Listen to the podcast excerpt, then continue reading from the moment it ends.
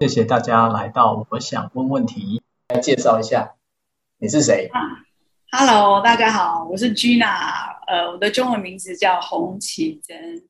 对，那我跟 Winston 老师，我是因为在上 ICA 的教练课的时候，啊，Winston 老师是我的呃导师，对，所以我们是因为这样认识的。那我过去大概二十八年到三十年吧，我都在工作哦，嗯，非常丰富的工作经验。没有在企业里面工作，然后大概换了从广告圈，然后到这个有线电视，呃，然后到国际性的媒体，对。那大概三四年前就退下来，退下来之后就在想说要做什么。我还中间还去做了一阵导游吧，英文导游。对对，对，导游，对，没错，为台湾争光。是是。然后做一做做，就就有一天就发现有这样的一个呃教练的一个工具，然后我就开始觉得说，哎，这个蛮有趣的，我应该来试试看，所以我就开始学教练。现在就是呃正正在往教练的路上前进。OK OK。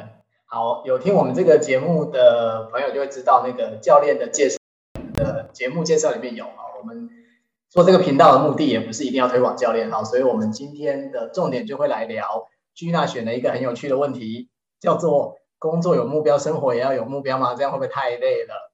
我可以先请 Gina 说一下你为什么会选这个问题吗？我对于每个人为什么会选那个问题，我都非常好奇。哦，好，我前一阵子呢有一个朋友。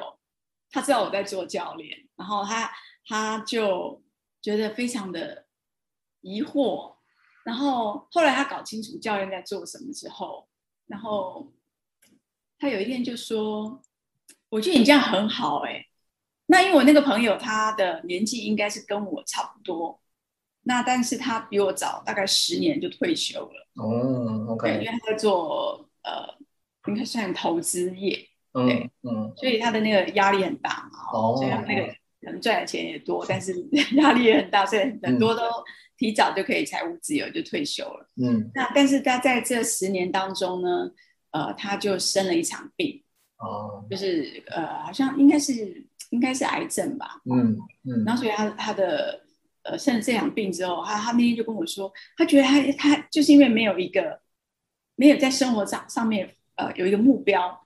哦，他就觉得说，哎、欸，你这样有个目标很好，我觉得我应该也要有个目标哦。到时候这样子说，虽然不不上班了，但是有一个目标在的话，他觉得这样子，也许他就身体上面就不会这么快出状况。嗯嗯，好，所以你是因为你的这个朋友有了一个这样的历程，然后他说了这样的话，就让你对这个问题很有感觉喽。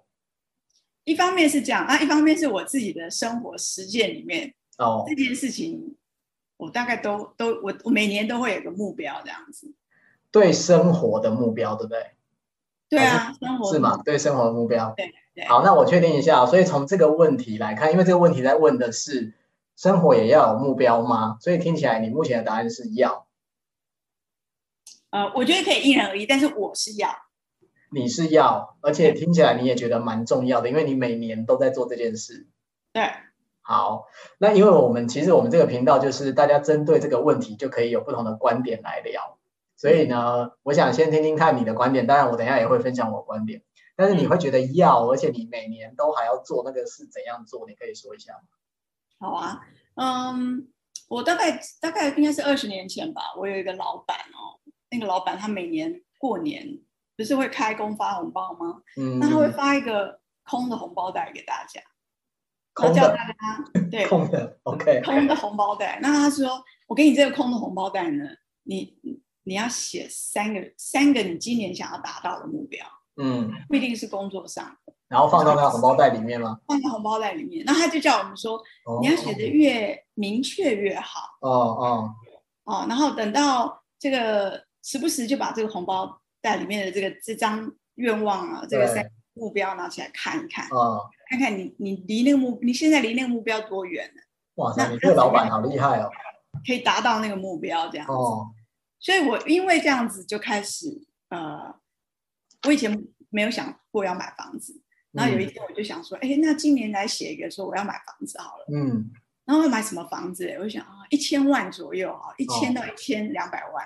哦。然后呢，要买在哪里？我就写说我要买那个可以看到河边的 view 的房子。嗯。那，大概三个房间这样，最少三个房间嘛，嗯、因为家里的人。嗯。然后我就把它都写一写。嗯。然后我就想，哎，那那那接下来要怎么办？啊，比如我写了三个愿望，这是其中一个。嗯、然后。写一写之后，我朋友要看房子，后来他就说：“你跟我一起去看房子嘛，我们就跟那个中介讲，嗯、我们想买什么房子。”嗯，说：“哦，好哦，那我就去跟那个中介讲说，哎、嗯，我要买一千到一千两百万，我就把我的条件跟他讲。哦，然后他就开始带我去看，嗯，他就带我去看淡水啦，哦，看对，看得到 view 嘛，对不对？看得到 view。然后沿着新店溪看到青年公园马场町外面那边，就在那附近也有。哇，然后就看看看，哎，看看看看。”后来就真的给我看到我现在住的房子，嗯嗯，现在这个房子其实没有看不到河边的 view，但是我是因为看到河边的 view 才找到这个房子的。哦，OK，在房子里看不到河边的 view，可是旁边有河啦，所以其实还是有那个河边的意思，就对。对，了解，了解。但所以这个经验，这个红包袋的经验带给你什么？会让你？就它让我觉得。你说是目标也好，或者是我我更想说，它可能是一个愿望，或是一个渴望。嗯嗯嗯嗯嗯。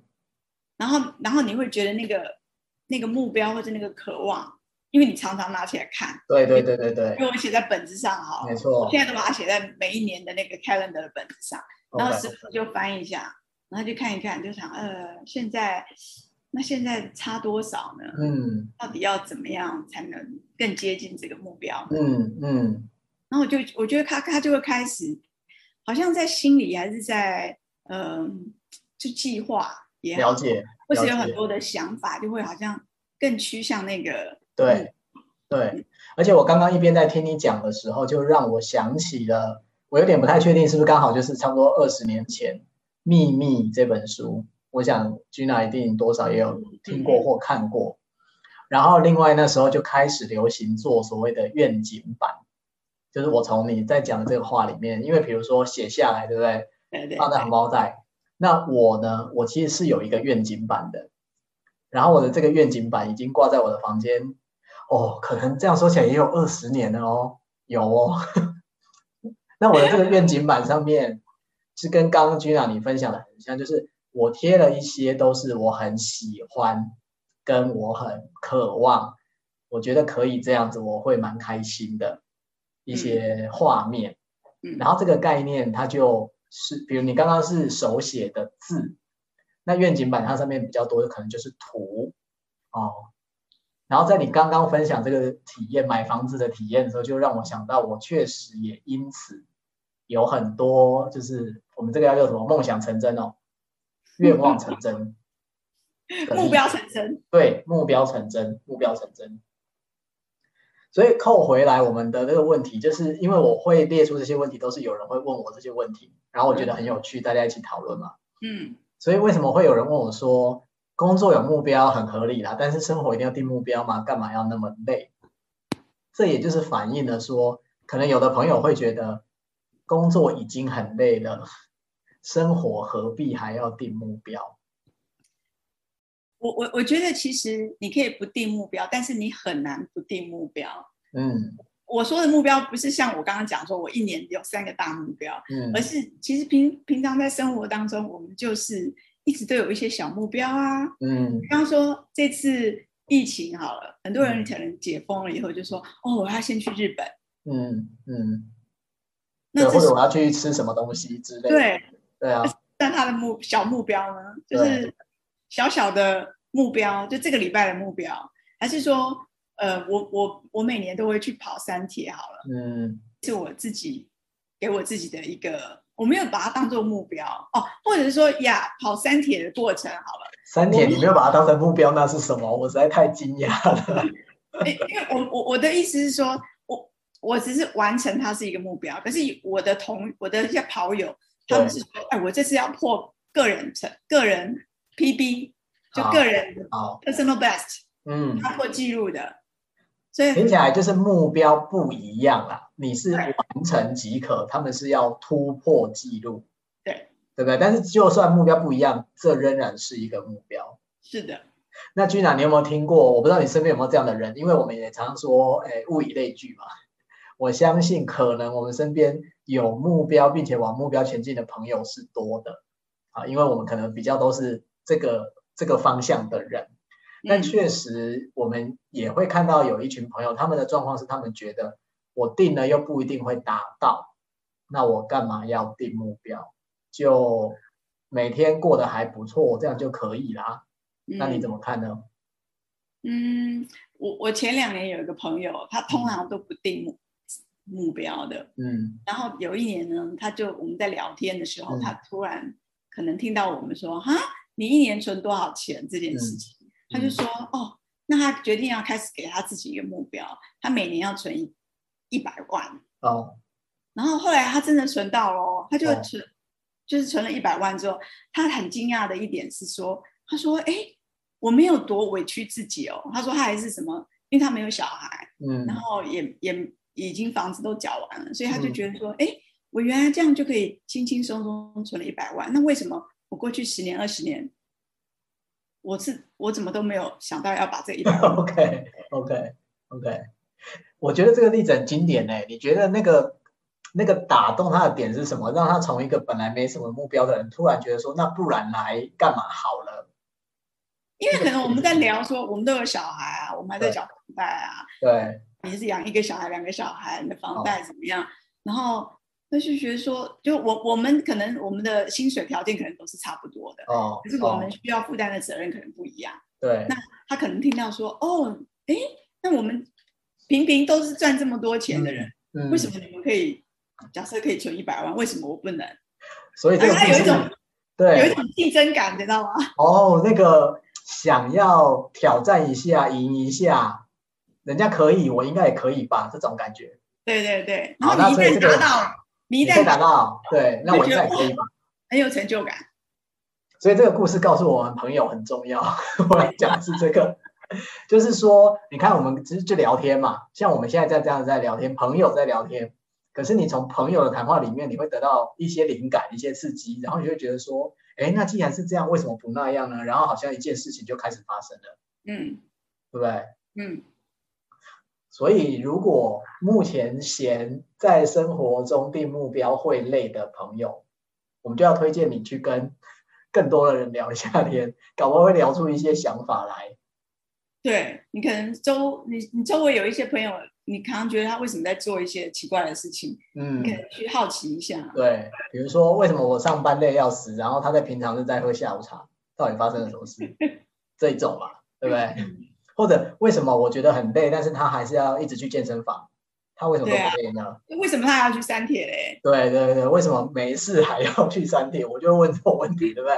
为什么没事还要去删帖呢？而且还去了那么多次，有一次不是就可以了吗？哦，譬如像这种聊天，然后我们就会知道说，哎，那 Gina，我问一下好了，为什么删帖这么吸引你啊？我实在太好奇了。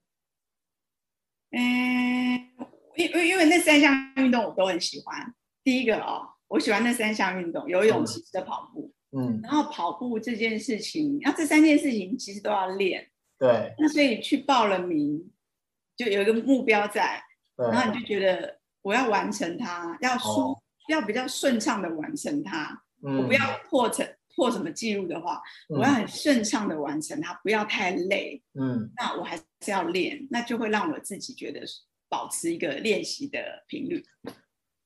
我听你在说的时候呢，你看我们今天在聊说生活也要有目标吗？运动，我相信是很多现在正在听的朋友也常也会常定的一个容易半途而废的目标。譬如我，我觉得我也是啊，我其实对运动的热爱没有那么强烈，好，所以我也经常会是我定了一个跟运动有关的事情，但是我可能会做一做，我停一停，做一做，我停一停，做一做，停一停。好，那对于像我这样，我们这一类。可能没有那么爱运动，然后会定个目标停一下，定个目标停一下的人，你有什么建议或者想法分享给我们？嗯，我觉得要把它变得好玩哎，好玩，好，这是一个元素。然后可以的话，你就找一个找一个伴，嗯，或一两个伴。比如说现在很多人是线上线上线线上，对，比如说像 Zoom 嘛，就是哎开始。Wisdom，我们今天现在开始来做这个动作。哦，线上做动作。对，线上一起做运动啊。OK。那还有人是我我们我们呃我们的跑友有有的人是做，就是说，哎，我们现在开始连续七天的七天的塔巴塔。哇塞，七天的塔巴塔，OK。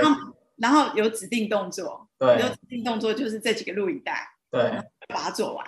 然后就那要怎么知道有没有做完？我们就录那个用手机录那个缩时摄影，嗯嗯嗯，半个小时，可是录起来只有一分钟，对，你就看到很多快动作这样子。然后我们就录完了之后，把它丢到呃群里去分享，或者丢到什么 Facebook 啊、IG 啊，哦、让他做到第一天完成 check in 这样子。对，就 check in check in check in。所以就每天 check in，所以我听到的其实是，如果想要有一个生活中的目标，可能自己会觉得累，可是又想要持续完成的话，其实有一个环境，我觉得你刚才讲的是有一个环境很重要，就你身旁有人，而且这些人跟你一起在做，然后你看你们还会认真的还要拍缩时摄影，然后还要上传，就是有一个机制来维持自己这个目标。对，然后也许七天完了之后，大家就来喝红酒庆祝，说：“哎呀，我们做到了。”好，也要要有庆祝。对，好，那最后我想要问 Gina 一个问题，这也是我每次在谈生活要定目标的时候，常常会被人家说的事情，就是说，如果定目标，我们刚刚讲不一定会达到嘛，对不对？可是你讲了一句，我觉得算是今天这一集的金句，你说你可以不定目标，但你不会没有目标。嗯，对不对？你刚刚讲这句，我觉得超经典的。你可以不定目标，但你不会没有目标。因为事实上，我们就真的永远都有想要干嘛干嘛。对啊，对啊。那个其实就是目标嘛。没错，没错。那就是目标。好，所以对于有一些年轻人，他们常常会讲一些反向的目标。我不知道你有没有遇过这样的状况啊？举例，譬如说，他觉得，那我就是要。可以在家废到死，就是这是他想要的目标。嗯，我想要宅到家废到死之类的，不行吗？好，就是有些年轻人可能会这样说。所以对于这些为了生活定反向目标的状况，你是怎么想的？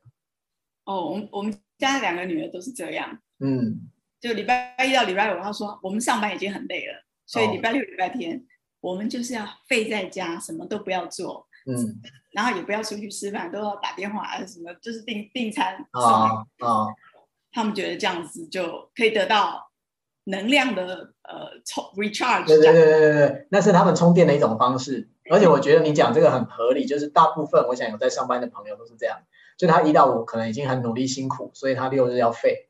但我现在要讲的是那一种真的励志，就是一直要废在家，这是他的人生目标的那种。那你会怎么看呢？呃，我觉得他如果想废，那就废吧。嗯，等到他废到一个程度，他搞不好就会觉得有有一些新的体悟。我我不知道他会会有什么新的体悟。哦，OK。对啊，他就要他就废到底，没关系啊。好，所以爸爸妈妈不要担心，如果你的小孩真的说他要废在家废到死的话，那你就让他看他废到第几天会死掉。我觉得你刚刚这个提醒很好，你是提醒爸爸妈妈，因为通常不是小孩不行，是爸妈会先不行，爸妈会先受不了啊。对，对啊。所以就我觉得，因为每个人，你说自己要废或不废，要定不定目标，对啊，我觉得那是个人的选择啊。哦，我觉得我们今天这一集要落脚在这个点上，叫做定不定目标是个人的选择。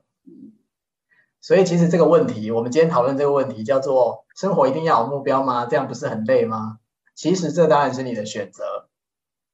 可是我觉得 Gina，你刚刚讲到一个很大的重点，就是尤其是有父母亲跟小孩的这个关系，父母亲可不可以允许小孩有选择？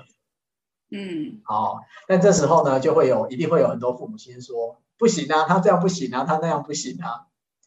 好，那这个其实就会很牵涉到我们在亲子关系里面讲的一个概念，就是责任啊，哈，责任区分到底是谁的责任这件事情。嗯，但选择跟责任这两件事情是结合在一起的。嗯，嗯，我我我自己觉得我在我的我在抚养两个小孩子长大的过程当中，嗯，可能我刚开始也是没那么洒脱，就说哦，就让他废啊，嗯，但是我后来就觉得说，对啊，我小时候好像也是都睡得很晚，如果上呃上班的假日，然后后来我又看看我同学，嗯，因为我有同学也是到一直到现在，他的假日他也都睡得很晚，我想说他都睡很晚，那我女儿更这么年轻。比起很多人打 game 打通宵，已经我觉得 OK 啦。他就是向下比较法就对了。对，那我就觉得说，哎呀，反正这是这个是每每一个年代，每一个年代有每个年代他们选择他们、嗯、呃休息的方法。嗯，对，我觉得就就接受吧。OK OK，好。所以我想要总结一下，今天我们聊这个话题呢，我听到了几个蛮重要的观点。是 Gina 刚刚分享，还有我也想到了一些观点。首先，生活要不要目标，真的是个人的选择，你自己可以选择要或不要。好，但要或不要呢，其实都会有相对的责任，这是一件事情。